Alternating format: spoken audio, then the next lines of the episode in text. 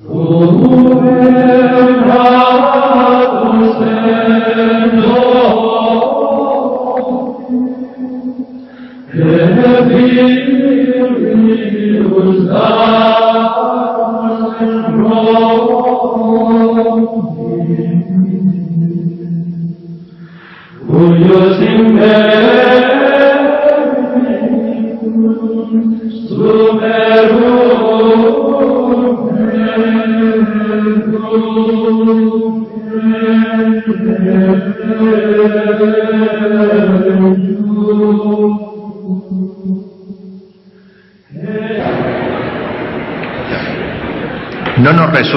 fácil hablar sobre este tema de la crisis de la Iglesia, es un tema bastante espinoso, por cierto. La expresión crisis de la Iglesia no es muy precisa, porque en realidad, de por sí, la, la crisis es un hecho transeúnte, puntual, incompatible con la duración. En cambio, de lo que vamos a tratar es de un fenómeno mucho más duradero, por otro lado, siempre es más agradable para un sacerdote hablar de lo positivo que de lo negativo, hablar de Dios que del demonio, hablar de la gracia que del pecado, de la cristiandad que de la anticristiandad. Sin embargo, la requisitoria del difícil momento que vivimos nos impide obviar lo que podríamos llamar la cara negativa de la verdad, el trasluz de la antihistoria salvífica.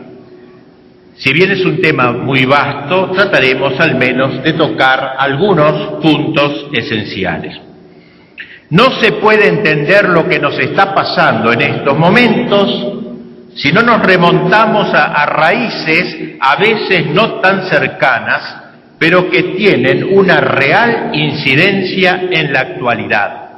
Nos referimos a lo que podríamos llamar la revolución anticristiana.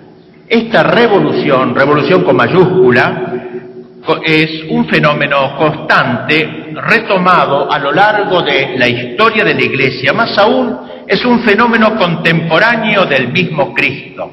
Frente a Cristo siempre se ha erguido el anticristo. Y esto ya se deja advertir en el Evangelio. Podríamos considerar toda la vida de Cristo como un lento pero decidido caminar desde Belén al Calvario. Porque según dice Santo Tomás, el Verbo tomó carne para tener algo que ofrecer en sacrificio sobre el altar de la cruz. Pues bien, todo el intento del demonio se resume en su decisión de interferir en este trayecto, inclinándolo, invitándolo a Cristo a una salvación que no pase por el Calvario nos dice el Evangelio que cuando Jesús anunció por primera vez su pasión, se le acercó Pedro y comenzó a reprenderle. Le reprendía a Jesús porque el Señor no quería presentarse como un triunfador en la tierra, como un triunfador en el mundo, como un solucionador, solucionador de los problemas económicos, políticos o sociales. Y cuando Pedro le dice esto a Cristo, Jesús lo mira y lleno de indignación lo reprocha y le dice estas palabras de las más terribles que hay en el Evangelio, apártate de mí, Satanás, porque tus caminos no son de Dios, sino de los hombres. No era el camino estrecho que pasa por el Gólgota, sino el camino ancho de Satanás que desemboca en la perdición. Pero el demonio no cejaría en su intento, aun cuando Cristo estuviese, estuviera ya clavado en la cruz, por boca de los circunstantes gritaron que baje de la cruz y creeremos en ti. Era la última frase del demonio, la última tentación, insistió hasta el fin. Debemos decir que las tres tentaciones del desierto expresan de una manera acabada lo que San Pablo denomina el espíritu del mundo. Es una palabra que hay que aprender en nuestro lenguaje católico, el espíritu del mundo, que es la quinta esencia de la revolución anticristiana, el mundo, en el sentido peyorativo de la palabra, ese mundo puesto todo él bajo el maligno, más que un conjunto de personas, es una atmósfera, una especie de materia colorante que está como flotando en el aire, que se lo respira, que se nos mete por ósmosis. Y detrás de ese espíritu del mundo hay alguien que lo engendra, que es el demonio. El mundo es el hálito, es el aliento de Satanás, que no suele penetrar chocando, sino insinuándose sutilmente. Es el universo cerrado a la gracia, es el espíritu embotado para las cosas de lo alto, cerrado a la verticalidad que Dios ha puesto en el hombre, donde el, ámbito donde se vive como si, como si Dios no existiera.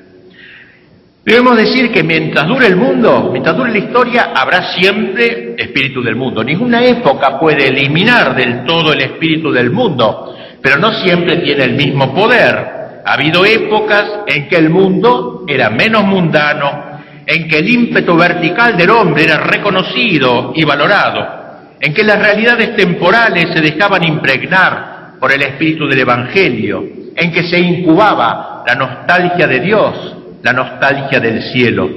El espíritu del mundo persistía, sí, pero estaba como arrinconado. Esta situación se vivió, por ejemplo, en la llamada Edad Media, pero luego comenzó un proceso de alejamiento de lo sobrenatural hasta llegar a lo que se ha dado en llamar el mundo moderno. No es esta una expresión de impronta cronológica, sino que designa una situación peculiar. El mundo moderno, en este sentido, es la encarnadura del espíritu del mundo. ¿Cómo se llegó a esta situación? A partir del fin de la Edad Media, el mundo moderno transitó por tres etapas. El primer paso se franqueó con la reforma protestante que si bien no negó a Dios ni a Cristo, repudió a la Iglesia católica, la Iglesia fundada por Cristo. El segundo paso lo podemos simbolizar en la Revolución Francesa. No se negó entonces a Dios, pero sí se negó a Cristo como Dios. Y por eso se habla de deísmo, es decir, la creencia vaga en un Dios solo alcanzable por la razón y no por la revelación. Pero no se aceptó a Cristo como a Dios ni tampoco a la Iglesia. Y quedaba por dar el último paso, el más terrible, negar no solo a la Iglesia y a Cristo, sino también a Dios mismo. El precursor fue Nietzsche con su grito terrible, Dios ha muerto, pero ese grito espantoso de un individuo singular encontró un desemboque institucional en el marxismo que no solo es ateísta, sino antiteísta, asesino de Dios. Tres pasos, no casuales, sino inteligentemente dados. Por el primero se agrietó el bloque de la cristiandad. Por el segundo y el tercero se intentó la destrucción del cristianismo. Tres pasos bien concatenados cuya gradación supone una inteligencia superior a la humana, la inteligencia propia del jefe de la ciudad terrena, del inspirador del espíritu del mundo, Satanás. Fue Pío XII el que en el año 1952 aludió a este nefasto proceso en una de sus alocuciones. Dice así el Papa, no preguntéis quién es el enemigo ni qué vestido lleva, este se encuentra en todas partes ahora y en medio de todos. Es un enemigo que cada vez se ha hecho más concreto, con una despreocupación que deja todavía atónitos.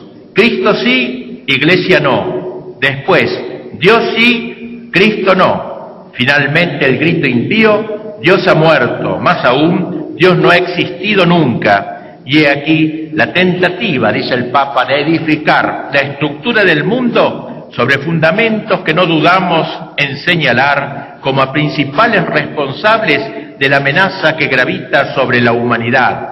Una economía sin Dios, un derecho sin Dios, una política sin Dios. El enemigo se ha preparado, concluye el Papa, y se prepara para que Cristo sea un extraño en la universidad, en la escuela, en la familia, en la justicia, en la actividad legislativa, en la inteligencia entre los pueblos. Este enemigo, concluye, está corrompiendo el mundo con una prensa y con espectáculos que matan el pudor en los jóvenes y en las doncellas y destruye el amor entre los esposos. Hace 50 años que el Papa pronunció estas palabras admonitoras Tres negaciones, pues, tres negaciones sobre las que se funda la revolución anticristiana. Y adviértase que la negación postrera mantiene todos los repudios anteriores, ni Dios, ni Cristo, ni Iglesia. Y ustedes se preguntarán, ¿qué queda entonces? Solo el hombre.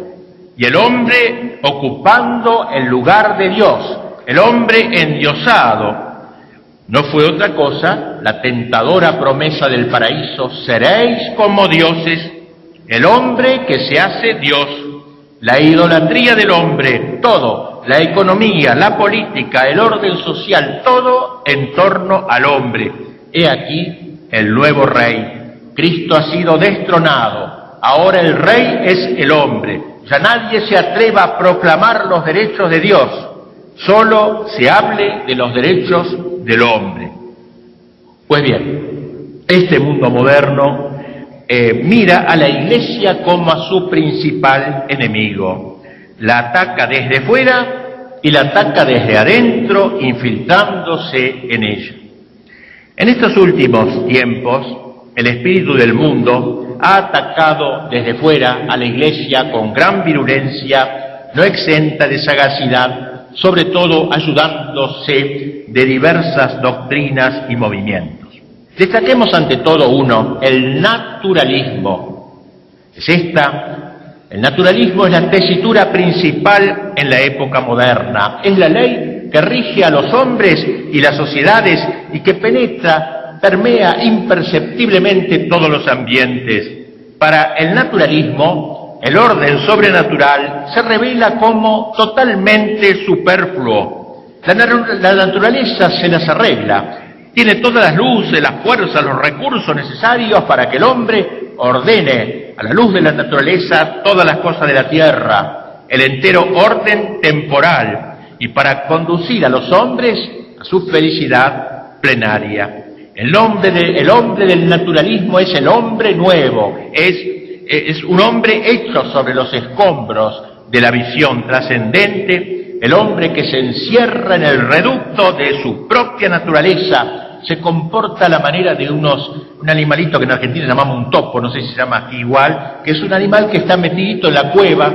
y que cree que todo su mundo es esa cueva y nunca ha sacado la cabecita fuera de la cueva y ha visto el cielo inmenso que cubre el lugar donde vive. Y así es el hombre moderno, el hombre del naturalismo, vive en la cueva, en la cueva como la de Platón, en una cueva de su inmanencia y no sabe que existe una, un orden transnatural, supernatural.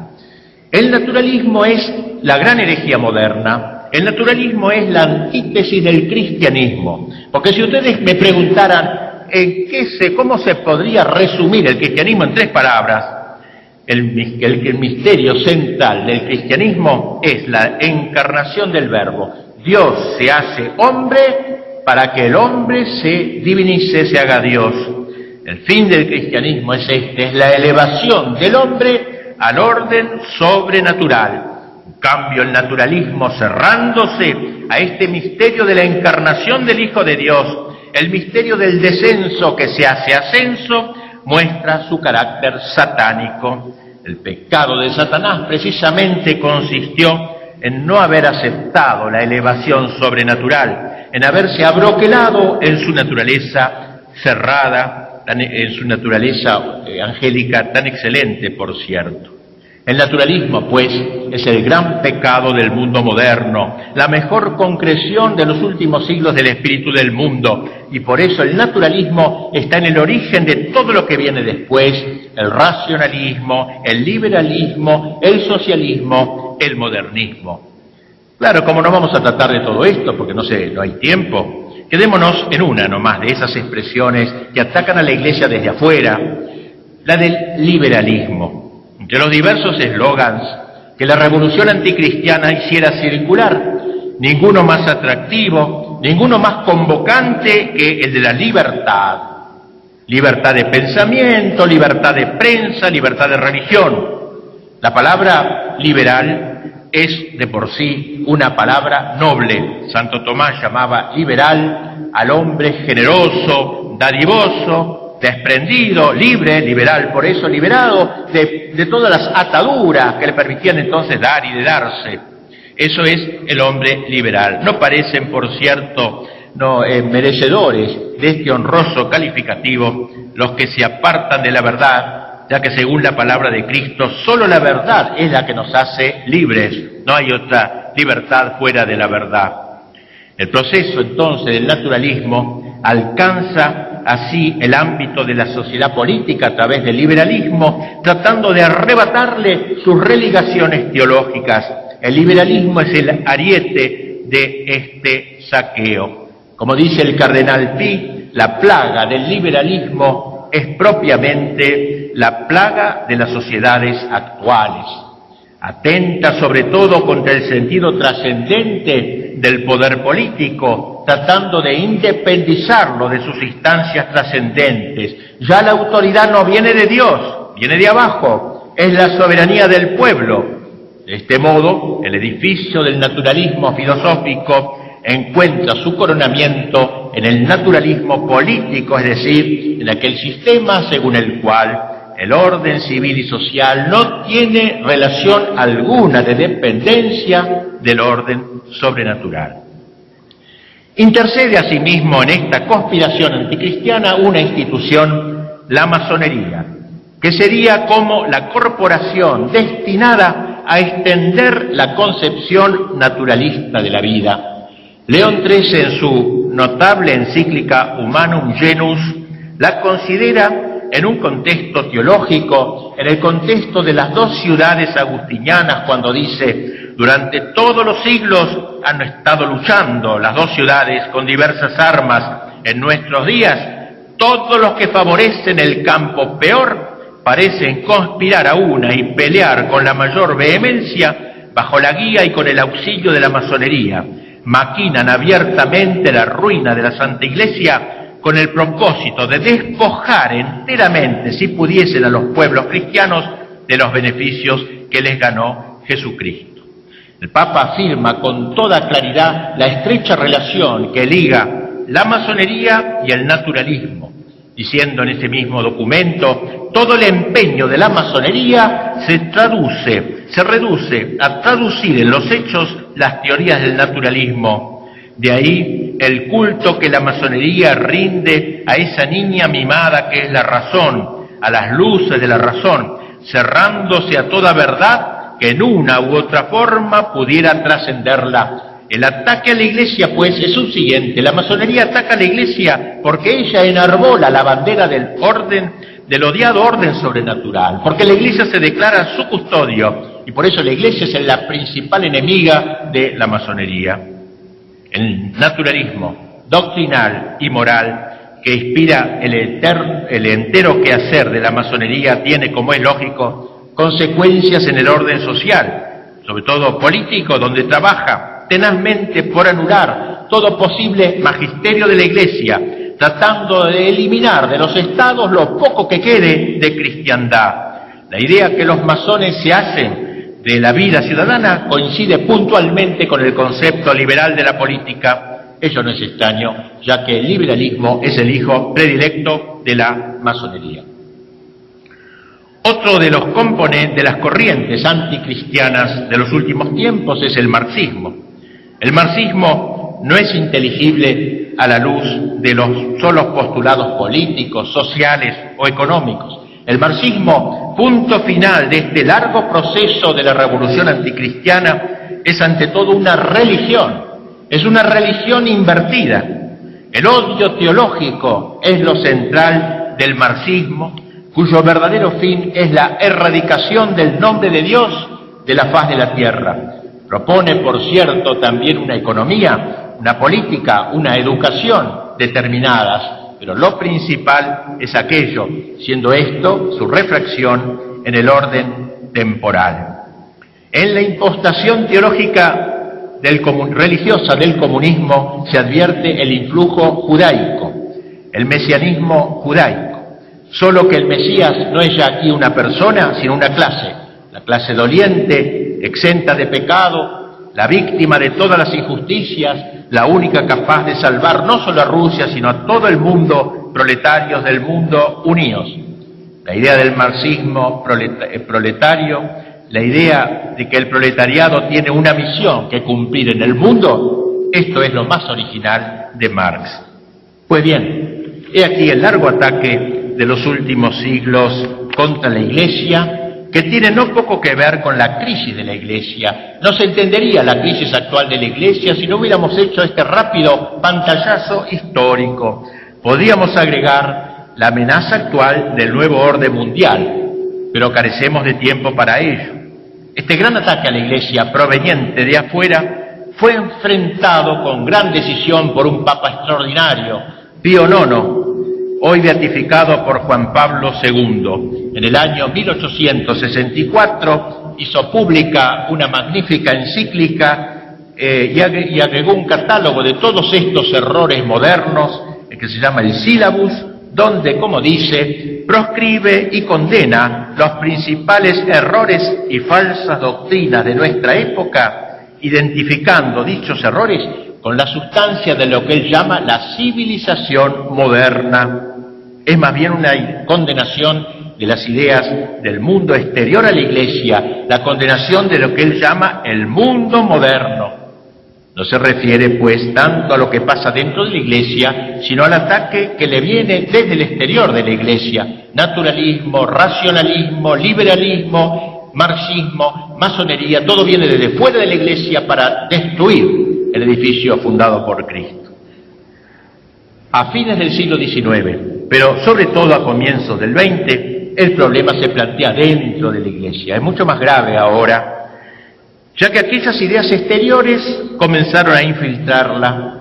Estalló así en la Iglesia un verdadero huracán que los papas llamaron el modernismo, porque era un intento de apelar como fuente justamente al pensamiento moderno, es decir, ese pensamiento naturalista, racionalista y masónico del siglo XIX. El modernismo es difícil de sistematizar. Solo resumiremos sus principales acertos. Fue gloria del Papa Pío X, otro grande, un santo, ofrecernos una sintética exposición de esa herejía, o como él dice, de esa reunión de herejías en su magnífica encíclica Payendi en el año 1906. Este Papa comprendió con la sagacidad de un santo la necesidad perentoria de enfrentar decididamente esta herejía, porque si bien es cierto, como él lo dice en la introducción de su encíclica, que en todas las épocas se ha requerido la vigilancia del Pastor Supremo, lo que sobre todo exige de nosotros que rompamos sin dilaciones el silencio es la circunstancia de que al presente no es menester ir ya a buscar a los fabricantes de errores entre los enemigos declarados, se ocultan, y esto es precisamente objeto de grandísima ansiedad en el seno mismo y dentro del corazón de la Iglesia, son sin duda enemigos de la Iglesia y no se apartará de lo verdadero quien dijera que ésta no los ha tenido peores porque en efecto, prosigue San Pío X, como ya se notó, ellos traman la ruina de la iglesia no desde fuera, sino desde dentro. En nuestros días el peligro está casi en las entrañas mismas de la iglesia, está en las venas de la iglesia. Y el daño producido por tales enemigos es tanto más inevitable cuanto más conocen a la iglesia. Añádase que han aplicado la guadaña no a las ramas, ni tampoco a débiles tallos, han ido a la raíz misma, esto es a la fe y a sus fibras más profundas. Mas una vez herida esta raíz de vida inmortal, pasan a hacer circular el virus por todo el árbol y en tales proporciones que no hay parte alguna de la fe católica donde no pongan su mano, ninguna que no se esfuercen por corromper. ¿Cuáles son los errores principales del modernismo? Podríamos decir en líneas generales que las grandes ideas del mundo moderno que había condenado el Beato Pío IX ahora han penetrado en la Iglesia. La mentalidad de la masonería, el liberalismo, el comunismo, más en particular señalaremos su dependencia de la filosofía moderna, sobre todo la kantiana y hegeliana, que encierran al hombre en su subjetividad. Señala San Pío X que siguiendo dichos principios, los modernistas juzgan que la revelación no es algo que viene de lo alto, sino algo que brota desde adentro, que la creamos nosotros, desde el sentimiento interior. De dicho error fundamental concluyen que la religión, para que sea verdaderamente viva, debe variar, constantemente variar, según la doctrina que para ellos es capital, la doctrina de la evolución.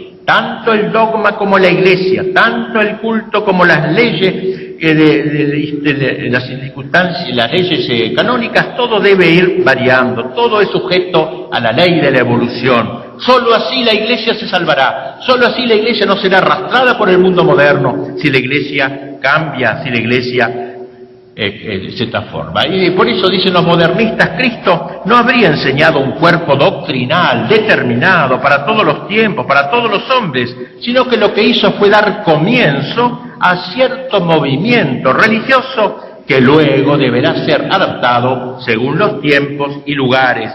Consiguientemente, los principales artículos del credo no tenían para los cristianos de la primitiva iglesia el mismo sentido que para los cristianos de nuestro tiempo. Y por eso es preciso que cada siglo reelabore, reforme los conceptos relativos a Dios, la creación, la revelación, la persona del verbo encarnado, la redención, todo eso, la libertad entonces. Y esto es lo que es importante, exaltar la libertad, que se ha impuesto en el mundo civil mediante la democracia liberal dentro de la Iglesia. La Iglesia debe adaptarse a la democracia liberal, debe adaptarse a ello, porque también la Iglesia, como toda sociedad humana, está sujeta a perpetua evolución. Sin embargo, la doctrina tan revolucionaria del modernismo chocaba con un obstáculo, y esto lo reconocen los modernistas, al parecer inamovible, la jerarquía eclesiástica que sigue afirmando las verdades de siempre y entonces inventaron una curiosa teoría según la cual la evolución provendría del conflicto de dos fuerzas, una de las cuales estimula el progreso, el avance, y la otra pugna por la conservación. La fuerza conservadora se contiene sobre todo en la tradición defendida por la autoridad religiosa.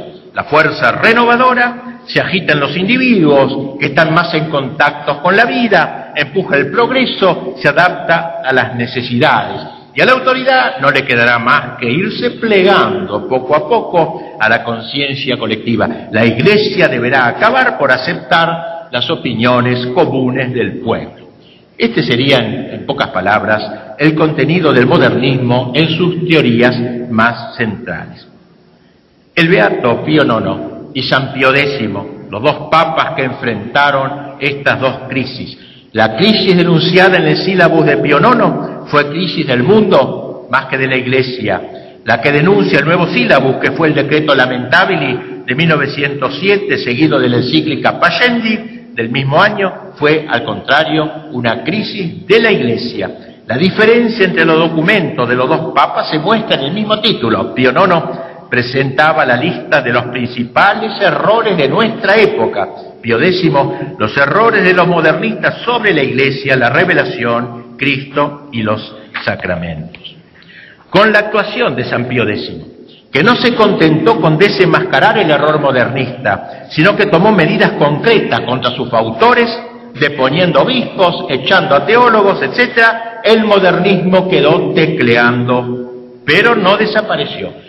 Muchos de los modernistas se quedaron en la iglesia, y siguieron conspirando desde ella. Cuando Pío X murió, sus sucesores aflojaron un poco las riendas. Los antiguos modernistas encontraron otra manera de expresarse y así apareció lo que se dio en llamar la Nouvelle Théologie, la nueva teología. No tenemos tiempo en absoluto de exponer sus principales ideas, solo decir, digamos que fue el Papa Pío XII quien le salió al encuentro con su encíclica Humani Generis, que fue como una especie de tercer sílabus luego de los de Pío IX y Pío X, y también Pío XII tomó medidas concretas contra los reflotadores del viejo modernismo, quitándole sus cátedras y prohibiendo sus escritos. Luego de la muerte de Pío XII, los neomodernistas resurgieron una vez más. Como ven ustedes, es un movimiento fuerte en la Iglesia desde 100 años hasta ahora. Y llegamos así a la época del Concilio Vaticano II. Aquellos personajes sobrevivientes lograron introducirse junto a los obispos conciliares, tratando de influir en los documentos de dicho concilio al tiempo que recuperaron sus cátedras y su ascendiente en la Iglesia. Fue lo que se llamó y se llama aún hoy el progresismo, donde se retoman viejos errores, algo enmascarados por cierto.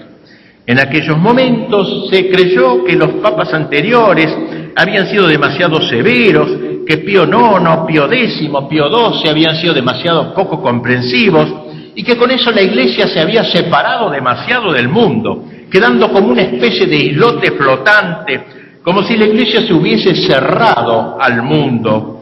Comenzó entonces a difundirse la opinión según la cual la decadencia numérica de la Iglesia, así como de su influjo en la sociedad, se debía a su falta de adaptación a la civilización moderna, al mundo moderno, al hombre moderno.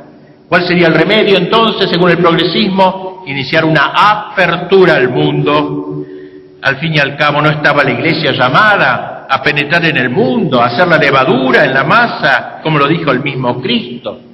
Y entonces entró a tallar una grave confusión sobre la palabra mundo. Esta palabra, como saben, tiene dos sentidos, uno bueno, positivo, el mundo que hizo Dios, la naturaleza, las personas, etcétera, y otro negativo, el mundo mundano, por así decirlo, que Cristo condenó tantas veces y del que dijo que estaba bajo el dominio del príncipe de este mundo. Y así se pasó de una conveniente y salvífica adaptación de la Iglesia al mundo por condescendencia, por caridad, para salvarlo a una alianza con el mundo, es decir, con todas aquellas doctrinas de la modernidad, el liberalismo, el marxismo, las ideas masónicas. San Pablo había aconsejado tener en cuenta este peligro cuando dijo, no queráis conformaros con este mundo. No otra cosa es el progresismo heredero del naturalismo y del modernismo. Refiriéndose a él, dijo Maritain, estamos en plena fiebre neomodernista, ante la cual el modernismo de tiempos de San Pío X era apenas un modesto resfrío. Y un autor más reciente, Henri de Libac, dijo que la Iglesia estaba viviendo en una experiencia sumamente peligrosa que llamó apostasía inmanente, es decir, gente que apostata pero se queda dentro, inmanente, dentro de la Iglesia. Concretemos para ir terminando, dentro de lo que el tiempo nos permite, algunas manifestaciones de este progresismo hoy vigente. Se advierte ante todo, antes ante todo en el campo de la teología. Un gran pensador de nuestro tiempo, el padre Cornelio Fabro, ha hablado en su magnífico libro La aventura de la teología progresista de lo que él llama la inversión antropológica, es decir, el centro de la teología ya no es más Dios, sino antropos, es el hombre. Ya no interesa lo que es Dios en sí, ya no interesa lo que es Cristo en sí, sino lo que es Dios para mí, para el hombre, lo que es Cristo para el hombre. Según los nuevos teólogos, este parece ser el único modo posible para poder seguir hablando de Dios en esta sociedad secularizada. Otro campo en que se muestra el actual progresismo es el de la Sagrada Escritura. La exégesis bíblica pasa por un momento de gran peligrosidad. No pocos exégetas contemporáneos tocados por el racionalismo, parecen olvidar que la escritura no es un libro cualquiera, que debe ser analizado con métodos de crítica literaria, sino un libro muy especial, ya que inspirado por el Espíritu Santo. Se busca entenderla como una obra literaria cualquiera donde los milagros quedan evacuados. Asimismo, el progresismo se manifiesta en el campo del sacerdocio. Desde siempre el sacerdote había sido considerado como alguien que obraba in persona Christi, es decir, asumiendo al mismo Cristo, a quien le prestaba sus labios, su corazón, su inteligencia, para que Él siguiera obrando por su intermediación. El nuevo sacerdote, el sacerdote imbuido de progresismo, ya no quería ser una persona sagrada, separada, elegida de entre los hombres para dedicarse a las cosas de Dios y prefería ser, como se dijo, un hombre como los demás. Pablo VI habló de una manía de laicización que ha, dice, desconsagrado la figura tradicional del sacerdocio. Hasta hace algunos años era raro un sacerdote que apostataba. En los últimos tiempos se ha hecho muy frecuente. El Papa que acabamos de nombrar, el jueves santo de 1971, dirigiéndose a los sacerdotes, recordó cómo Cristo fue abandonado por sus discípulos y traicionado por un amigo. Tras haberse referido a Judas, el amigo traidor pasó a recordar la apostasía de tantos consagrados. También el campo de la catequesis quedó herido. Dando la espalda a la enseñanza tradicional, se ha tratado también de instaurar una nueva catequesis que busca ser más vivencial que doctrinal. Por cierto que había defectos en la enseñanza anterior del catecismo, pero el cambio ha sido sideral. El contenido doctrinal queda prácticamente evacuado o distorsionado Allí donde no hay un contenido dogmático al que dar fe, no podía entonces haber un catecismo único para la Iglesia Universal. Y así se abandonaron todos los catecismos anteriores, el del Concilio de Trento, el de Belarmino, el de Canicio, el de San Pío X. Se trató de evitar también todo lo que fuera memorización. El caso típico fue el llamado catecismo holandés, donde se niega la existencia de los ángeles, el demonio, el sacerdocio, la presencia eucarística, etc. Y este catecismo fue acogido en muchas partes como la mejor presentación que se puede hacer de la fe católica al hombre moderno. Fue el cardenal Ratzinger quien con más inteligencia salió al paso de dicho libro mostrando sus deficiencias y luego se abocó a preparar un catecismo oficial, el llamado Catecismo de la Iglesia Católica, que vuelve al método clásico de enseñar los tres conocimientos fundamentales del cristiano, lo que hay que creer, el credo, lo que hay que esperar, el Padre Nuestro, lo que hay que amar, los mandamientos, a lo que se agregan los sacramentos. El saqueo ha sido también grande en el campo de la liturgia mucho más allá de lo que prescribió el concilio en su documento Sacrosanctum Concilium, entró en muchas partes la anarquía con una liturgia más psicologista y subjetivista, abierta a una creatividad sin límites, mucho más allá de lo permitido, de donde la enorme variedad de celebraciones de una misa que debería ser sustancialmente igual en todo el orbe católico. Lo más grave es la pérdida de la sacralidad. Como saben ustedes, la liturgia tiene dos fines esenciales, la glorificación de Dios y la santificación del hombre. La crisis actual afecta gravemente a ambos fines, ante todo a su aspecto glorificante. La Eucaristía es considerada como un encuentro de hermanos, más que como el acto supremo de glorificación a Dios, por Cristo, con Él y en Él. Te damos a ti, Dios Padre, en la unidad del Espíritu, todo honor y toda gloria. Se va perdiendo la solemnidad, vulgarizándose los sacramentos, sobre todo la Santa Misa en su aspecto sacrificial, el santo sacrificio de la misa. Se va perdiendo el aspecto contemplativo de la misa en pro de lo utilitarista. Por lo demás, el cambio incesante de ritos y de textos que algunos sacerdotes desaprensivos multiplican hace imposible la contemplación que parece exigir la repetición de textos en los cuales poder ahondar siempre más. Se evacúa asimismo el silencio. Es cierto que la Iglesia nos exhorta a una actuosa participación, sin embargo ello no quiere decir que siempre hay que estar haciendo o hablando. Como escribe un autor contemporáneo, también en el silencio el hombre puede elevarse a una alta acción espiritual. Hay personas que parecen considerar como el culmen de la participación en la liturgia las puras manifestaciones exteriores, como son las posturas, los gestos, las palabras y cantos comunitarios. Buena y saludable es sin duda la participación común en los ritos, pero no hay que olvidar, como de hecho se olvida, que la participación más importante es la interior. En el caso de la misa, por ejemplo, la inmolación con Cristo víctima. Pensemos que la Santísima Virgen, al pie de la cruz, tomó parte como nadie en ese sacrificio tal y sin embargo no abrió la boca, era la Madre silenciosa al pie de la cruz. Ha sufrido también el aspecto lírico de la misa Por ejemplo, en la música, debemos reconocer que antes del concilio se entonaban no pocos cantos de pésimo gusto, melosos, insípidos, estúpidos, sin sustancia teológica, pero frecuentemente han sido reemplazados por otros de peor factura estética o de contenido francamente deplorable.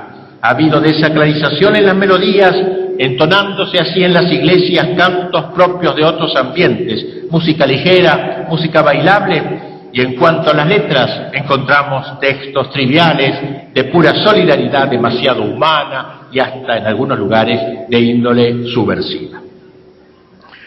El progresismo se ha manifestado también en el abandono de la doctrina social de la Iglesia.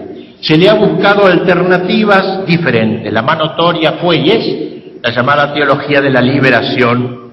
Nos referimos a aquella que propone una interpretación innovadora del contenido de la fe, ya que cabe una búsqueda de libertad entendida en sentido ortodoxo. Fue sobre todo el padre Gustavo Gutiérrez quien la ha elaborado mejor, si bien eh, son muchos sus cultores. El mismo Gutiérrez lo señala en su libro la lista de los predecesores de la teología de la liberación. ¿Cuáles son? ¿Son los padres de la Iglesia? ¿Son los autores medievales? No, son Descartes, Kant, Hegel, Marx, Freud, Taylor de Chardin, el último Maritain, Freire. Como se ve, esta ideología no es un aerolito caído del cielo, sino que tiene antecedentes bien claros, precisamente aquellos pensadores que amamantan el mundo moderno. Este intento teológico es más propio de Hispanoamérica. El progresismo, que en Europa parece tener más raigambre intelectual, se tiene más en lo teológico, acá entre nosotros se manifiesta sobre todo en lo social. Los efectos de este intento contribuyen a que se produzca una inmanentización del cristianismo, una horizontalización de las virtudes teologales. Siguen hablando de fe, de esperanza, de caridad, pero tergiversan las virtudes. La fe no es ya esta, esta virtud que me viene de Dios y por la cual creo en Dios, sino que la fe brota de mí, fe en el hombre, fe en los proyectos del hombre. La esperanza no es más la esperanza teologal, que me la da Dios y por la cual espero en Dios, sino la esperanza en los planes del hombre, en los proyectos humanos. La caridad no es más la, virtud que me la da Dios por la cual amo a Dios y al prójimo en Dios, sino que la caridad se traduce en la lucha de clases hasta la victoria final del proletariado. Pues bien, así como Pío IX salió al paso de los intentos del mundo moderno con su encíclica cuanta cure el catálogo sílabus, así como San Pío X salió al paso del modernismo en su encíclica Paciendi, y así como Pío XII enfrentó los errores de la Nouvelle Theologie con su encíclica Humani Generis, así los dos últimos papas han denunciado varios de los errores del progresismo actual. En lo que toca a Pablo VI, destaquemos solo algunas de sus actuaciones. Ella desde su primera encíclica, Ecclesiam Suam, señala que todavía dura hoy el, naturalismo, dura hoy el modernismo. Dice el Papa, todo ello, como las olas del mar, envuelve hoy y sacude a la nave de la iglesia, parece el título de nuestro foro, ¿no? La nave y las tempestades.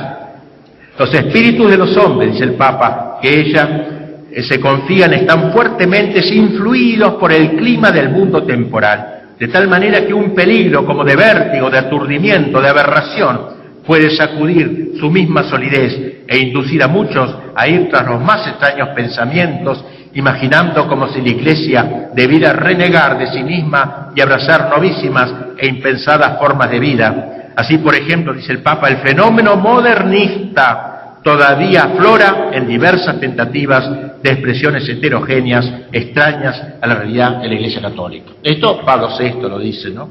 Y así.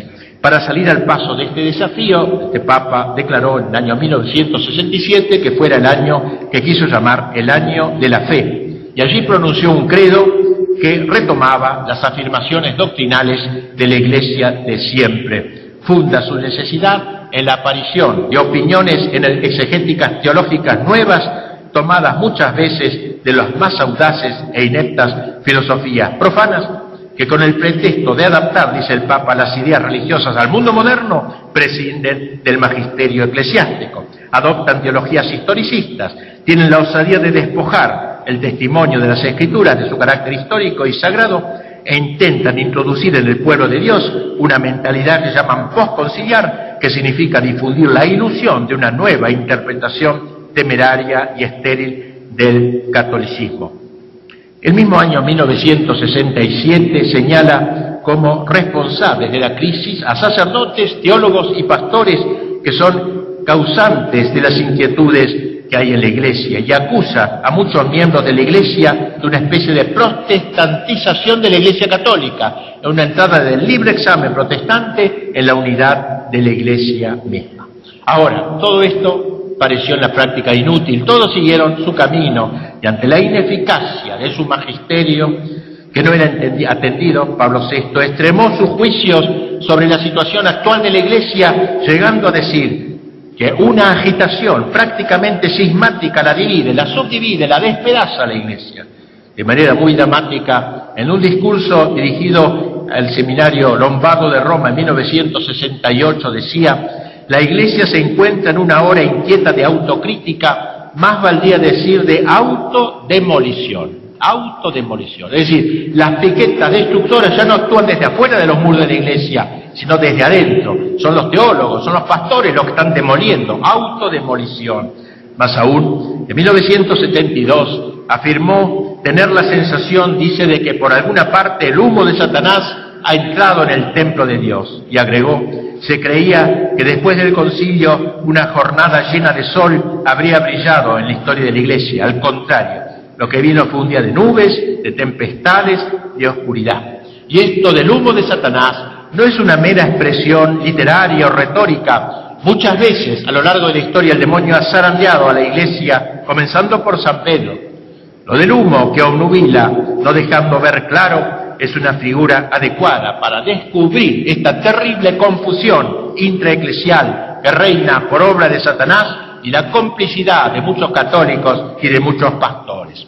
En un discurso que pronunció el Papa en, el 75, señaló que la conmoción de la Iglesia venía menos del asalto de afuera que de su disolución interior. Poco antes había dicho, refiriéndose a la gran desbandada que se había producido, que la apertura al mundo fue de hecho una verdadera invasión de la Iglesia por parte del Espíritu del mundo. Por desgracia, estos llamados tan trágicos de Pablo VI no encontraron el eco que hubiesen merecido. Las cosas siguieron su curso como si nada, de ahí que también Juan Pablo II volviese a tener que llamar la atención en la inteligencia, como dijo en 1979, que sería una forma de reticencia no hablar de la crisis que se ha registrado. Y ha vuelto una y otra vez sobre ese tema. Así en 1981 dijo, hay que admitir con realismo y con profunda y atormentada sensibilidad que los cristianos de hoy en gran parte se sienten extraviados, confusos, perplejos e incluso desilusionados. Se han esparcido a manos llenas ideas contrastantes con la verdad revelada y enseñada desde siempre. Se han propagado verdaderas y propias herejías en el campo dogmático y moral creando dudas, confusiones, rebeliones, se ha manipulado incluso la liturgia, inmersos en el relativismo intelectual y moral, y por esto en el permisivismo los cristianos se ven tentados por el ateísmo, el agnosticismo, el iluminismo vagamente moralista, por un cristianismo sociológico sin dogmas definidos y sin moral objetiva. Varias encíclicas ha hecho pública este Papa, destacamos Fides Ratio, Splendor Veritatis, pero, ¿qué pasó? lo mismo que con Pablo VI, oídos sordos, oídos sordos a estas enseñanzas. Bien, voy a concluir y les agradezco la paciencia que han tenido en un tema arduo. Vivimos en una época verdaderamente trágica, casi en camino a tiempos terminales de la historia, pero no hay que cultivar temores indebidos. Bien ha dicho Pablo VI en 1976, no deberemos temer encontrarnos quizás un día en minoría si somos fieles. No deberemos sentir vergüenza de la impopularidad que encontraremos si somos coherentes. No daremos importancia al hecho de ser vencidos si somos testigos de la verdad y de la libertad de los hijos de Dios.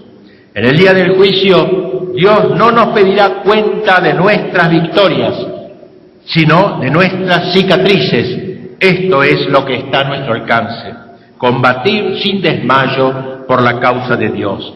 El miedo que hoy asalta a tantos católicos es paralizante. Expulsémoslo de nuestro interior. Cristo ha asegurado su presencia a la iglesia. Estaré con vosotros, le dijo, dijo a los suyos hasta el fin de los tiempos. En su comentario al credo ha escrito Santo Tomás que la iglesia sufre embates de afuera, las persecuciones, y de adentro, las herejías. Hemos hablado de unas y de otras, de las primeras al tratar de los huracanes provenientes del mundo exterior, el naturalismo, el liberalismo, la masonería, etcétera, de las segundas al tratar de las tormentas que se desencadenan dentro de la iglesia, el modernismo, el progresismo. Pero la iglesia nunca será destruida, porque ella está edificada no sobre arena, sino sobre roca sólida.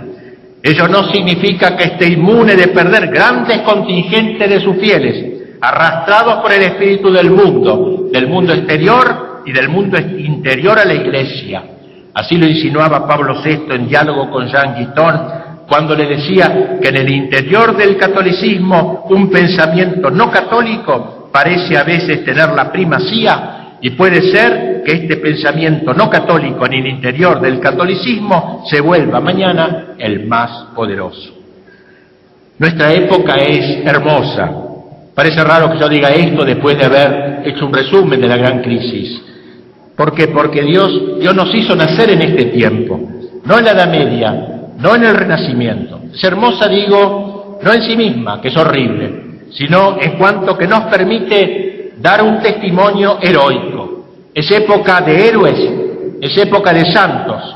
Los mediocres serán arrastrados por el oleaje, pero los que quieran permanecer fieles Nunca podrán dejar de recordar esas palabras que Cristo dejó dichas, yo he vencido al mundo, al mundo exterior de las persecuciones y al mundo intestino de las herejías y de los sismos. Vamos a terminar trayendo a colación un notable texto del gran escritor ruso Alexander Solzhenitsyn, donde se refiere con estos términos al drama que vive el Occidente. Hay, dice un proverbio alemán que dice, Mut verloren, alles verloren. Cuando se pierde el coraje, todo está perdido. Hay otro refrán latino que dice, cuando se pierde la lucidez, se está al borde del abismo. Yo me pregunto, prosigue Solzhenitsyn, ¿qué sucederá en una sociedad donde se produce la intersección de estas dos pérdidas, la pérdida de la lucidez y la pérdida del coraje, tal es a mi juicio la situación de Occidente. Pérdida de la lucidez ante todo. En medio de tanta oscuridad necesitamos nosotros los católicos ver claro, formarnos bien en el conocimiento de nuestra doctrina. No basta el catecismo que aprendimos de niños. La crisis actual es primordialmente cultural y no podemos enfrentarla si primero no nos hemos formado. Y por eso necesitamos leer, necesitamos estudiar, necesitamos sobre todo formación humanística, literatura, filosofía, historia, teología. Necesitamos asimismo, y eso pertenece también al campo de la lucidez, instaurar una crítica de la Iglesia, una crítica de lo que está pasando, incluso una crítica a lo que sucede dentro de la Iglesia, Crítica respetuosa, por cierto, pero aguda y categórica, no cerrando nuestros ojos a los defectos de la Iglesia, pero tampoco gozándonos en ellos. Crítica de hijos, no desde la vereda de enfrente de la Iglesia, sino desde las entrañas mismas de la Iglesia de la que somos hijos, desde esas mismas entrañas de las que están trabajando los enemigos de la Iglesia, debe surgir el apoyo de nosotros católicos de las entrañas de la Iglesia a la iglesia que está agónica. Un hijo, un hijo ama más a su madre cuando la ve enferma que cuando la ve rozagante. Una crítica que no excluye el gozo de sabernos cristianos y católicos, de sabernos que pertenecemos a la iglesia de siempre, la de San Ireneo, la de San Agustín, la de San Bernardo, la de Santo Tomás, la de Santa Teresa, la de San Ignacio, la del Beato Pro, la de Juan Pablo II. Pérdida del coraje, en segundo lugar, decía Solzhenitsyn, el hecho de que, como ha dicho el cardenal Ratzinger, los cristianos son de nuevo minoría, dice, más que ninguna época desde finales de la antigüedad, hace que muchos católicos se amilanen, se achiquen, se escondan. Necesitamos mantener el ánimo propio de caballeros cristianos, sabiendo que el coraje de la verdad es la primera e indispensable caridad. Por tanto, lucidez y coraje. La lucidez dice relación a la inteligencia, ya que nos permite entender bien la situación y tener clarividencia acerca de medios que necesitamos para superarla. El coraje dice relación a la voluntad, que nos permite poner los medios que nuestra inteligencia nos ha dado a conocer. La lucidez sin el coraje es insuficiente, la tiene el ideólogo, el estudioso de gabinete, conoce la verdad, sabe lo que hay que hacer para difundirla adecuadamente, pero como carece de coraje, a la hora de obrar se siente frenado por la cobardía. Los, el candado de la cobardía cierra sus labios para la confesión de la fe. El coraje sin la lucidez es también inútil. La tiene el que se lanza a la acción sin saber bien cuáles son los enemigos a los que hay que embestir. Se lanza contra molinos de viento.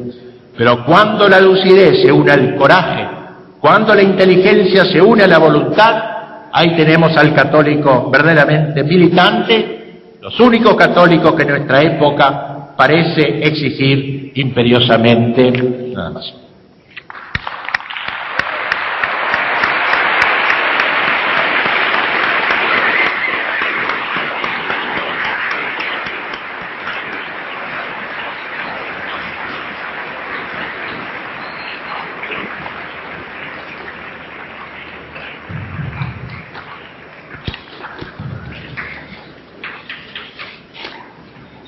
Muchísimas gracias, Padre Alfredo Sainz, por esa valiente denuncia, por armarnos con el conocimiento para entender nuestro tiempo, para entender nuestras obligaciones, para entender lo esencial, para darnos cuenta que venimos a este mundo que es milicia, para prepararnos y para luchar por la causa de nuestro Señor en este mundo tan complicado como usted lo denuncia. Vinieron los profetas en el Antiguo Testamento y no los escucharon y los mataron. Murieron todos nuestros apóstoles y asesinaron al mismo Padre de todos nosotros, a nuestro Señor Jesucristo. No es lo mismo oír que escuchar, y hay que escuchar con profundidad, hay que entender esta valiente denuncia para poder conformar nuestro espíritu al espíritu de Dios, a la ciudad de Dios y no a la ciudad del mundo. Me voy a permitir dar lectura a la relatoría que es un resumen de la conferencia del Padre. Desde el inicio de la Iglesia comenzó una persecución con la revolución anticristiana que se expresa en lo que San Pablo denomina el espíritu del mundo el mundo en sentido peyorativo, puesto todo bajo el maligno, el mundo en el hálito de Satán. Mientras dure el mundo, existirá el espíritu del mundo, pero no siempre con el mismo poder. Hubo épocas en las que el mundo era menos mundano, en las que el espíritu del Evangelio impregnaba las realidades temporales, el espíritu del mundo persistía, pero arrinconado. Tal situación se vivió, por ejemplo, en la Edad Media, pero luego comenzó un proceso de alejamiento que culmina con lo que se llama la modernidad, que es la encarnación del espíritu del mundo. Después de la Edad Media el proceso transitó por tres etapas, la de la reforma protestante que nos negó a Dios, que no negó a Dios ni a Cristo, pero repudió la iglesia fundada por Cristo. El segundo paso fue la Revolución Francesa, en la cual no se negó a Dios, pero sí a Cristo. El tercer paso fue la negación no solo de la Iglesia, sino de Dios y de Cristo, misma negación que encontró su desemboque institucional en el marxismo, no solo ateísta, sino antiteísta, asesino de Dios. Tres etapas no causales, sino integralmente dadas. Por la primera se agrietó la cristiandad, por la segunda y la tercera se intentó la destrucción del cristianismo. Tres pasos que suponen una inteligencia superior a la humana, del inspirador del mundo, Satanás. Su santidad, San Pío XII, aludió a ese nefasto proceso en una de sus inolvidables alocuciones en 1958. Después de esas tres negaciones, ni Dios, ni Cristo, ni la Iglesia, ¿qué queda? Solo el hombre ocupado, ocupando el lugar de Dios, la misma promesa del paraíso, seréis como dioses, la idolatría del hombre, la economía, la política, el orden social, todo en torno del hombre. He aquí el nuevo rey, Cristo ha sido destronado, ahora nadie proclama los derechos de Dios, solo los derechos del hombre. Este mundo moderno ataca los derechos de Dios, a la iglesia, a su principal enemigo desde fuera, desde adentro, infiltrándose en ella, sirviéndose por ello de diversas doctrinas y movimientos, el naturalismo. Para este movimiento el orden sobrenatural se revela como superfluo. El hombre del naturalismo se encierra en el reducto de su propia naturaleza como un todo que vive bajo la tierra cerrado a la contemplación de las cosas superiores el naturalismo, la antítesis del cristianismo. En este, Dios se hace hombre para que el hombre se haga Dios. El pecado de Satanás consistió en no haber aceptado la elevación sobrenatural. El naturalismo es el gran pecado del mundo moderno. Por eso está en el origen de todo lo que viene después. Racionalismo, liberalismo, socialismo, modernismo. Interviene también en la conspiración anticristiana la masonería que tendrá a su cargo extender la concepción naturalista de la vida. Su Santidad León XIII la condenó en su notable encíclica Humanos llenos. Todo el empeño de la masonería se reduce a expandir las teorías del naturalismo. Podríamos agregar a este largo ataque de los últimos tiempos contra la Iglesia la amenaza actual del nuevo orden mundial. Este gran ataque a la Iglesia proviene desde fuera y fue enfrentado, enfrentado por decisión por su santidad IX. Los ataques desde dentro, a los fines del, al fin del siglo XIX, pero sobre todo los comienzos del siglo XX, aquellas ideas exteriores comenzaron a infiltrarse con los papas denominados, con lo que los papas denominaron modernismo, porque era un intento de apelar al pensamiento moderno, al naturalismo y al racionalismo del siglo XIX. Fue gloria San Pío X fue gloria, fue gloria de San Pío X ofrecernos una sintética exposición de esa herejía, o mejor, como él lo llamó, conjunto de todas las herejías, en su encíclica Pascendi en 1906. Podemos afirmar que las grandes ideas del mundo moderno, la mentalidad de la masonería, del liberalismo, condenados por Pío IX, habían penetrado en la Iglesia, más en particular por su dependencia de la filosofía moderna sobre la kantiana y hegeliana Pío IX, San Pío X, Pío XII, fueron los papas que enfrentaron esta crisis. Luego, a la muerte de Pío XII, los neomodernistas resurgieron en el Concilio Vaticano II, en el que lograron introducirse junto con los obispos conciliares. Fue lo que se llama aún el progresismo, en el que se retoman viejos errores algo enmascarados que se advierten sobre todo en el campo de la teología, en el de las sagradas escrituras, en el del sacerdocio, en la catequesis, en la liturgia y en la doctrina social de la Iglesia. Últimamente algunos jerarcas de la Iglesia han enfrentado al progresismo sin éxito. La revolución anticristiana ha llevado a la humanidad y en especial a los católicos a la pérdida de la lucidez y del coraje con la consiguiente destrucción de la inteligencia y de la voluntad, facultades estas que hacen trascender al hombre y sin las cuales nos hemos cosificado, perdiendo así el sentido de la realidad.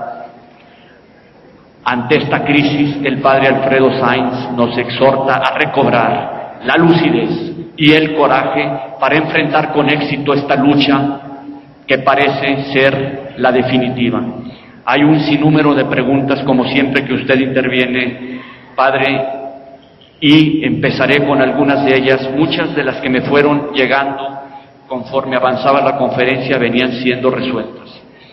La primera dice, sobre lo que dice del naturalismo, ¿acaso no es bueno exaltar la naturaleza, que al fin y al cabo ha sido creada por Dios? Sí, evidentemente eh, Casi se podría decir que el gran defensor de la naturaleza ha sido la Iglesia, al revés. el valor de la naturaleza es muy grande. La Iglesia tiene un enorme respeto por la naturaleza humana que fue hasta asumida por el Verbo Divino. O sea, qué valor tiene que Además sabemos cómo la gracia no destruye la naturaleza, sino que la eleva, la perfecciona, la lleva a, una plenitud a la cual la naturaleza misma sola no llegaría. Y este es el error del naturalismo, querer frenar el ímpetu vertical del hombre, es hacer del hombre un ser castrado. Digamos, el hombre ha recibido, la naturaleza del hombre tiene la, la potencia obediencial, la capacidad obediencial de elevarse, si es llamada de lo alto, ¿no? Pero el hombre prefiere, por, un acto de aparente humildad, de no querer elevarse tan alto, en el fondo es un acto de soberbia, de negar, trascender su propia humanidad. ¿no? Hacer, el hombre es un ser, muy, un ser muy extraño, que sido eh, llamado al éxtasis, a salir de sí mismo. El hombre sale de sí, quiera o no quiera, o sale de sí hacia arriba o sale de sí hacia abajo. Sale de sí hacia arriba en este éxtasis superior por la gracia, por la vida divina que se, lo endiosa, lo diviniza en cierta manera, y sale de sí para abajo animalizándose, bestializándose como el hijo pródigo que acaba abandonando a su padre y cuidando cerdos. Eh, no existe el humanismo puro, no existe la naturaleza pura. La naturaleza es hecha para trascender, o se trasciende para arriba, lo sobrenatural, o se trasciende para abajo, lo antinatural y lo contranatural. Por eso el error del naturalismo es abroquelarse en la naturaleza y quedarse cerrado en ella. Algo parecido a lo que Gramsci, ¿no? Cuando dice, cuando ataquemos a la iglesia, no enarbolemos la bandera de la materia, sino más porque la Iglesia defiende la materia, defiende el cuerpo de Cristo que es materia, defiende los sacramentos que se hace con materia, defiende el Monte Calvario que es de materia y tantas otras cosas.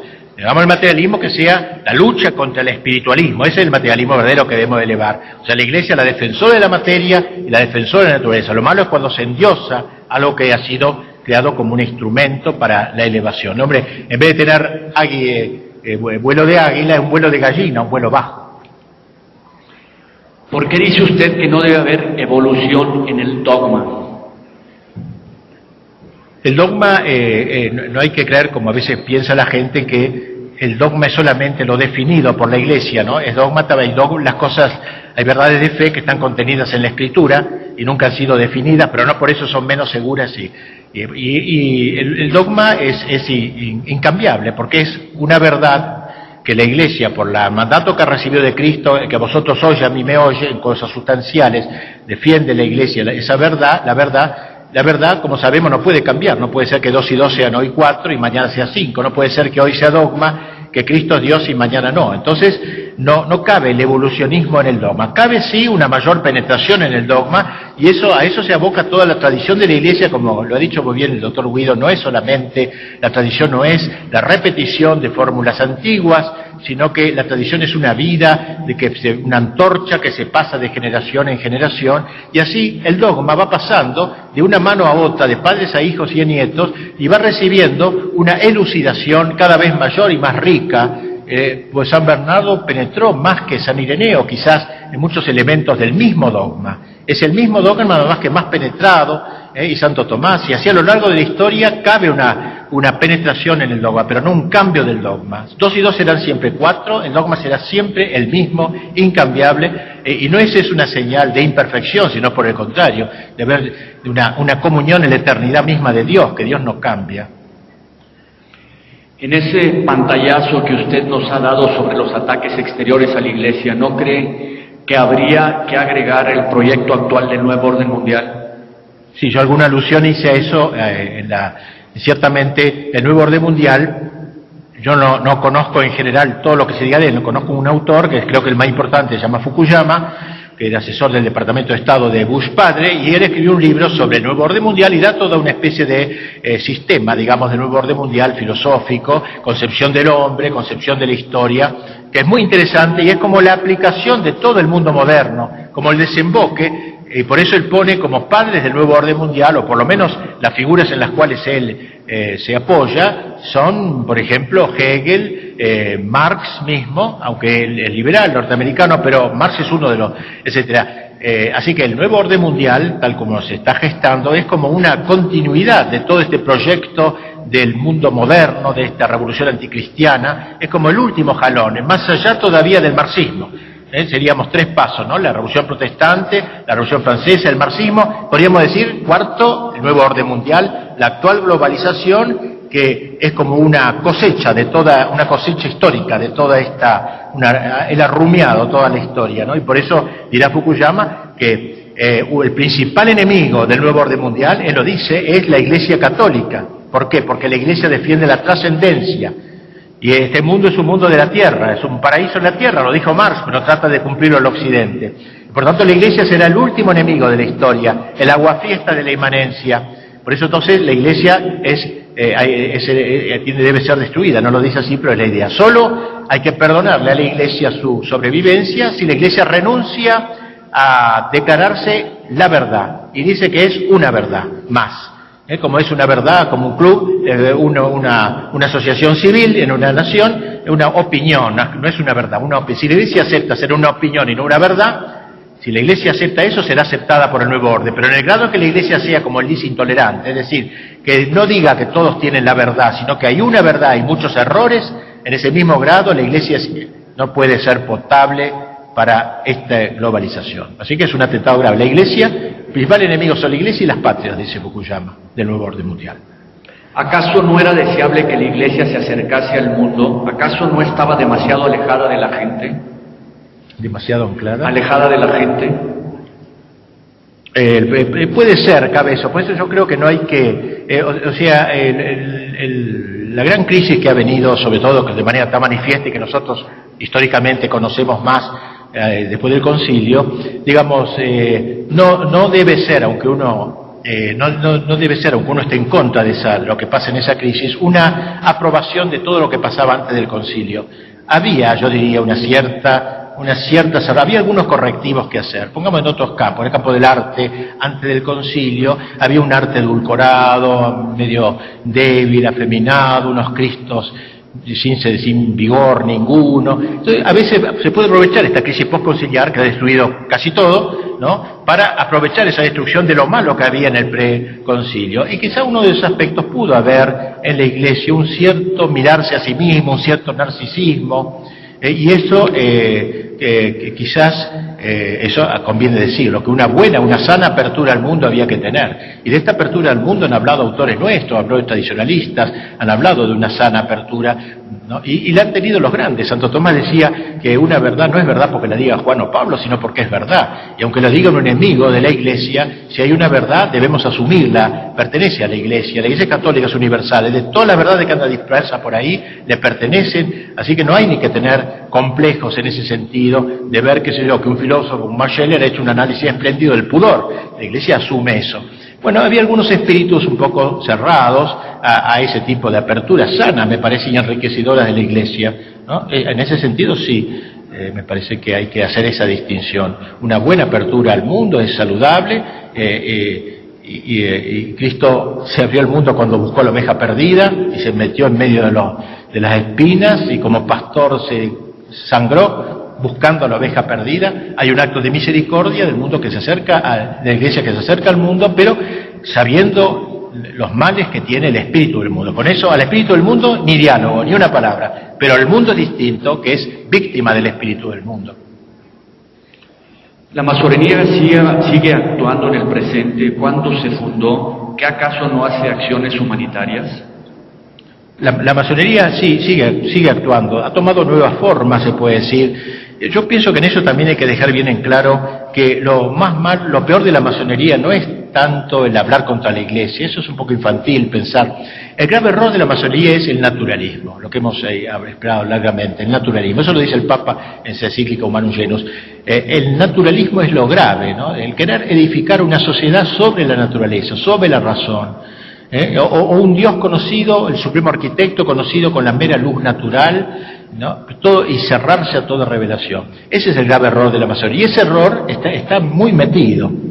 Miren, yo, es una especie de, confesión que hago, le pregunté a un, obispo muy inteligente de España si no habría masonería en, vastos sectores de la iglesia, y se le pregunté con alguna ingenuidad, no con ingenuidad, sino implícita ingenuidad, yo sabía que sí, pero para ver qué me contestaba. Y me dijo, mire padre, ahora no se necesita ser masón, en buena parte ya mucha gente ya es masona de alma, es cierto, ya adhiere al naturalismo, ya es materialista, ¿eh? aunque no esté inscrito en la masonería. Los masonería siguen trabajando para que los más capaces se inscriban y lo hacen avanzar porque este proyecto de destrucción del orden sobrenatural debe seguir adelante con la inteligencia que los ha caracterizado a lo largo de los siglos. Pero en realidad la masonería ha triunfado en buena parte eh, si se puede hablar así, eh, políticamente ha triunfado en el mundo. La política es masónica de las naciones llamadas cristianas o es cristiana, la economía, todo es ya de impostación masónica, naturalista, liberal. Eh, y entonces yo creo decir que desapareció la masonería, no, si desapareció es porque ha triunfado casi totalmente, salvo en pequeños reductos. ¿No es el marxismo algo terminado a raíz de la caída del muro de Berlín? El marxismo, ¿qué acaso no es algo que terminó a raíz de la caída del muro de Berlín? Eh, eh, fue un golpe muy grave la caída del muro de Berlín, un golpe simbólico, sintomático, eh, la caída del muro, pero en realidad, bueno, sabemos que históricamente sigue existiendo en, muchos países, tan numerosos como la China, por ejemplo, si bien es una mezcla de este, economía capitalista, igual es un lío, eso no sé cómo se entiende, pero sigue llamándose marxista en Cuba y en otros países muchos, miles de millones casi hay de comunistas, de por lo menos países que adhieren al comunismo. Pero hay el, comunismo camuflado, el que también trabaja en Occidente, sobre todo el comunismo de índole cultural. Es decir, no tanto anheloso de tomar el poder político, sino anheloso de tomar el poder cultural. Y en eso el maestro es Gramsci, este pensador de comienzo, de mediados del siglo pasado, que habló de una revolución cultural, que el marxismo, antes que tomar el poder político, debe hacer una revolución cultural, es decir, cambiar el modo de pensar de la gente. El modo de pensar de la gente, dice Gramsci, es cristiano y mientras tengamos una sociedad cristiana, será en vano ocupar el poder político porque estaremos teniendo el poder político eh, y girando sobre el vacío de un pueblo que no nos responde. Entonces, en cualquier momento hay un golpe de Estado, etcétera. cambio, si primero nos apoderamos del modo de pensar de la gente, ¿eh? el modo, el modo de sentido, el modo de común de sentido de la gente, que es todavía trascendente y católico, eso nos va a llevar mucho tiempo, nos va a llevar mucho tiempo, una revolución sin límites, ¿no es cierto?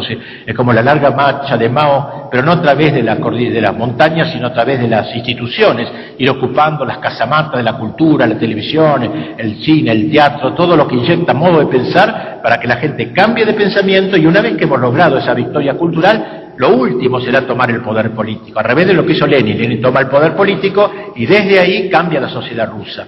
Acá en Occidente, dice Gramsci, hay que primero tomar el poder cultural, la, revolución cultural, y luego lo último sea. O sea que el marxismo sobrevive entre nosotros, y ya, ya hemos dicho como Fukuyama, que es un autor liberal, sin embargo, considera, se abreva en el pensamiento de Marx. O sea, culturalmente el marxismo no ha muerto para nada. Eh, el Papa ha dicho que en todas las religiones hay cosas verdaderas y adoración del verdadero Dios. ¿Puedo yo, como católico, adorar a Dios como lo hacen los budistas?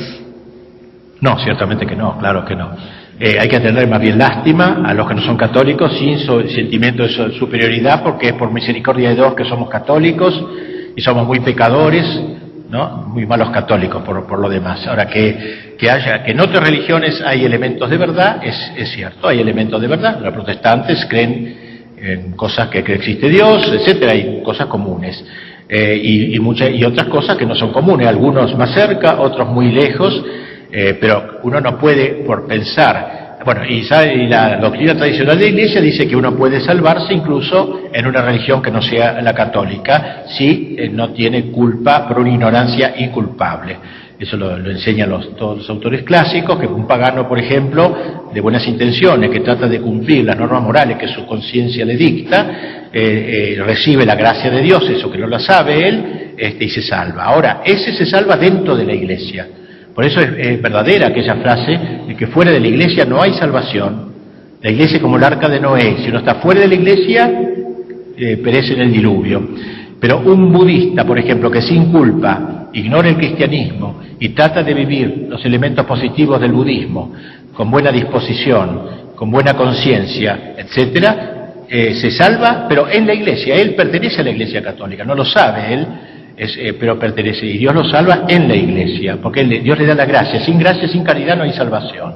Y si está en la gracia y tiene caridad, está en la iglesia. Ahora, en ese sentido, ahora, no puede decir eso que entonces uno puede decir, soy católico y me voy a ser budista, digamos, como muchos de hoy, ¿eh? en Francia hay una, una enorme cantidad de católicos que al ver la deficiencia de muchos pastores y de la iglesia y la falta de espiritualidad que hay en la iglesia de Francia, se han hecho musulmanes en una gran eh, decenas de miles, no sé si de ser, pero por ahí, como 20.000, algo así, católicos se han hecho musulmanes en busca de una espiritualidad que no encuentran en el catolicismo de fáctico de hecho existente. Bueno, eso, eso claro, no lo podemos de ningún modo aprobar, ¿no? Porque, eh, porque la verdadera religión, la única verdadera es la católica. Ahora, uno puede salvar. Y lo bueno que hay en otras religiones, por ejemplo, la Iglesia Ortodoxa, que está separada de Roma, hay algunos elementos, los buenos, que son comunión con nosotros. E incluso en esos elementos buenos pueden haber conservado cosas aún mejor que nosotros. Por ejemplo, una liturgia muy digna en la iglesia oriental, solemne, que nos produce admiración a todos los católicos cuando la conocemos. Y bueno, eso hay que también saber admirarlo y no es señal de defección el hacerlo. Hace una semana el Vaticano anunció la publicación de unas recomendaciones de hechos que estaban apartando a la Iglesia de sus fines y hoy sale una declaración del cardenal Ratzinger en los periódicos diciendo que el rito tridentino no estaba prohibido, sino que está estudiándose regresar al mismo para no perder la universalidad de la Iglesia. ¿Es esto una auténtica intención de rectificar? ¿Una intención de? Rectificar. Ah, Sí, me parece muy loable lo que dice Carnal Racing, me parece que sería muy interesante eso, por lo menos, al menos esta, que el permiso universal, ¿no? Para que se pueda decir la misa de San Pío V, que hoy está más restringido, se la puede decir con ciertas autorizaciones, etc., pero este, aquí lo que, se lo que se propicia es lo otro. Y podría ser un golpe de timón frente a tanto caos que ha venido, un caos que evidentemente no lo ha querido directamente la autoridad que ha dado eh, eh, digamos, normas, si bien, debo decirlo aquí como una crítica a la autoridad, y me atrevo a decirlo, creo que no soy con eso un rebelde, me da la impresión que así como hemos visto que la crítica que hizo Beato Pío IX contra los eh, enemigos exteriores de la Iglesia, de algún modo clarificó, todos los católicos vieron con claridad, y además se tomaron medidas claras para que eso no entrara en la Iglesia, y San Pío X, cuando ataca el modernismo, toma medidas claras también eh, para erradicar de la Iglesia de manera incluso personal, sacando a tal y cual persona, este, y lo mismo Pío, XII con los Humani Generis también hizo algo parecido, no vemos la misma actitud en la actualidad, sino un modo más, ¿cómo podríamos decir?, más eh, didáctico que ejecutivo de gobierno. Es decir, los últimos tres papas, han más bien trata, trata como de convencer ¿no? Eh, de, que hay que hacer así o así, pero no, no, no, toman, a no ser en casos muy extremos, más medidas más enérgicas que las circunstancias, a mi juicio, requerían. Pero esto es un juicio prudencial, que uno puede pensarlo así, etcétera, no sé, yo lo digo nomás como una cosa más personal, pero ciertamente, eh, mira, la impresión que yo tengo, y conozco bien los sectores progresistas y muy desde adentro, es algo así como esto lo he, visto esto, lo estoy diciendo como una cosa que lo he visto. El progresismo marcha con sus ideas por delante, ¿no? Y esto es la historia, la historia va por donde van ellos. Como decía De Gaulle, le de l'histoire, el viento de la historia va por acá. El Papa dice cada tanto golpe de timón, la encíclica tal, etcétera, ellos no dicen no, siguen adelante sin atender para nada. Son como dos líneas. Este es un viejo que habla, es la iglesia antigua, es lo que va a morir. Nosotros somos la iglesia nueva, la verdadera, la moderna. Yo tengo esa impresión. Es decir, ya puede seguir hablando, nosotros no le decimos que no, como si no lo hubiéramos oído. Y esto creo que es una cosa muy seria de hoy. Creo que a mi juicio faltaría esa, hacer pasar lo que se dice a los hechos. Señor, ¿usted no está de acuerdo con eso? Retira de la cátedra. ¿Eh, señor? Si hemos dicho que en los seminarios se enseña en Santo Tomás y veo que ha pasado cinco años y no pasó nada, a ver, una, inspección, etcétera, no sé, pero me parece que, repito, esto es un juicio de índole más bien prudencial, porque uno puede valorar otras cosas que ellos tengan en cuenta, como por ejemplo, si apretar demasiado las clavijas provocaría un simba, que se podría evitar, esto yo no lo sé, yo lo que digo lo que a mí me parece en este campo. ¿Y ¿Nos podría explicar cómo debemos entender el ecumenismo? Sí, el ecumenismo, pues, eh, bien, en algunos casos es eh, sumamente arduo. Hay casos de ecumenismo, por ejemplo, con el Islam, que es un tema que he estudiado últimamente bastante y he veo, visto por todos los autores que han querido acercarse al Islam una total inutilidad de, los, de los diálogos ecuménicos, ya que, bueno, además todos esos diálogos por, parten de los católicos y no de los musulmanes, no tienen ningún interés ellos en tener diálogo. Uno dice, si nosotros tenemos la verdad, dicen los musulmanes, ¿qué nos interesa escuchar el error? Entonces no quieren venir a conversar con católicos. Así que casos que está completamente inútil el diálogo. Si es un diálogo, como puedo tener, supongamos, pongamos entre, un, musulmán eh, decente, bueno y honesto y conmigo que me pregunte de Cristo quién es y yo le cuento cómo es Cristo, él me dice, mire, sí, pero Cristo es un gran hombre, pero no es Dios, y yo le explico, resucitó a Lázaro y, Mahoma no se resucitó a sí mismo. Si hay un diálogo así, en donde haya una cierta honestidad mutua, puede ser útil, pero ese ecumenismo debe acabar buscar la conversión. Lo malo es un ecumenismo que de entrada ya no busca la conversión hay eh, integrantes de estos diálogos ecuménicos que llegan a desear que el, enemigo de la discusión eh, siga en su posición. Solamente es una especie de acto académico, ¿no? Este, como algunos misioneros ahora van al África, por ejemplo, y les dice a los musulmanes que, que sean buenos musulmanes, no que se hagan católicos, ¿no? No se trata de ser un loco también y ser católico un revólver y no más, ¿no? Sino buen despacito, pero el ideal debe ser eso, tender a eso, ¿no? Hay un momento de la conversión. Bueno, pero hay misioneros que van con la idea, como preguntaba uno antes, que se salva todo el mundo. Si uno es budista, cualquier cosa, entonces siga budista usted hasta morirse. Sea un buen budista. Sea fiel a la doctrina de Buda, sea fiel a la doctrina de Mahoma, al Corán, sea fiel al judaísmo. Eso sí que es un. Si el ecumenismo se basa en una mentalidad semejante, es abominable y es una deserción, una apostasía. Bien, eh, prácticamente todas las preguntas han sido eh, respondidas en algún sentido con las que ha estado eh, mencionando el padre. Si alguna piensa que no haya quedado respondida, el padre estará durante estos días a la disposición del que aún tenga alguna inquietud sobre lo que quiso expresar en alguna de sus, de sus preguntas. Para terminar, padre, en algunas doctrinas actuales se propone la meditación como medio de superación personal, cuyo fin es hacerse un Cristo. La nueva era autollamada cristiana o metafísica cristiana es un ejemplo de esto. Se trata de la misma idea que usted expresa cuando dice Dios se hace hombre para que el hombre se haga Dios.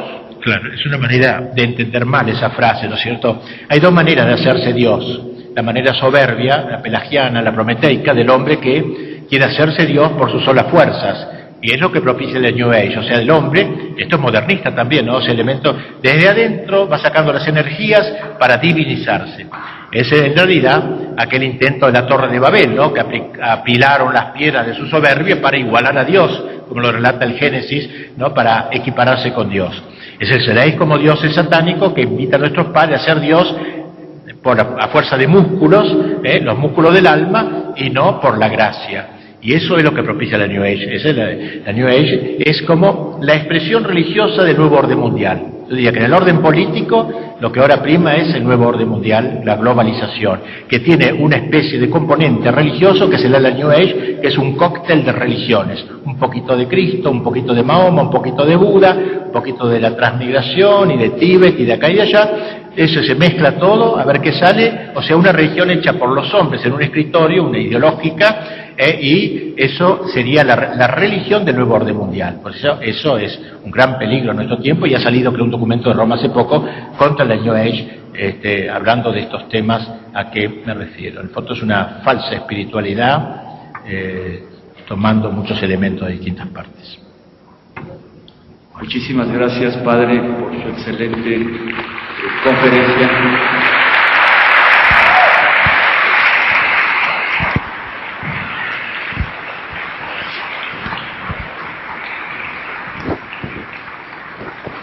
Vamos a pedirle al presidente de la Federación de Estudios ¿Cómo se saca esto? Señor Ángel Galván, pase no, no veo un reconocimiento y un presente al padre. ¿Y lo de abajo me lo dejo acá o lo dejo? Si, si lo dejo. Okay. Aquí abajo. La Universidad Autónoma de Guadalajara y la Federación de Estudiantes de Jalisco otorgan el presente reconocimiento al prevístero Alfredo Sainz por su valiosa participación en el Foro Internacional Fe y Ciencia, Revolución y Restauración, celebrado del 2 al 4 de octubre del 2003. Guadalajara, Jalisco, México, Ciencia y Libertad. Firma al pie, licenciado Antonio Leaño Álvarez del Castillo, rector de nuestra universidad, y el señor Ángel Galván Gutiérrez, presidente de la Federación de Estudiantes de Jalisco.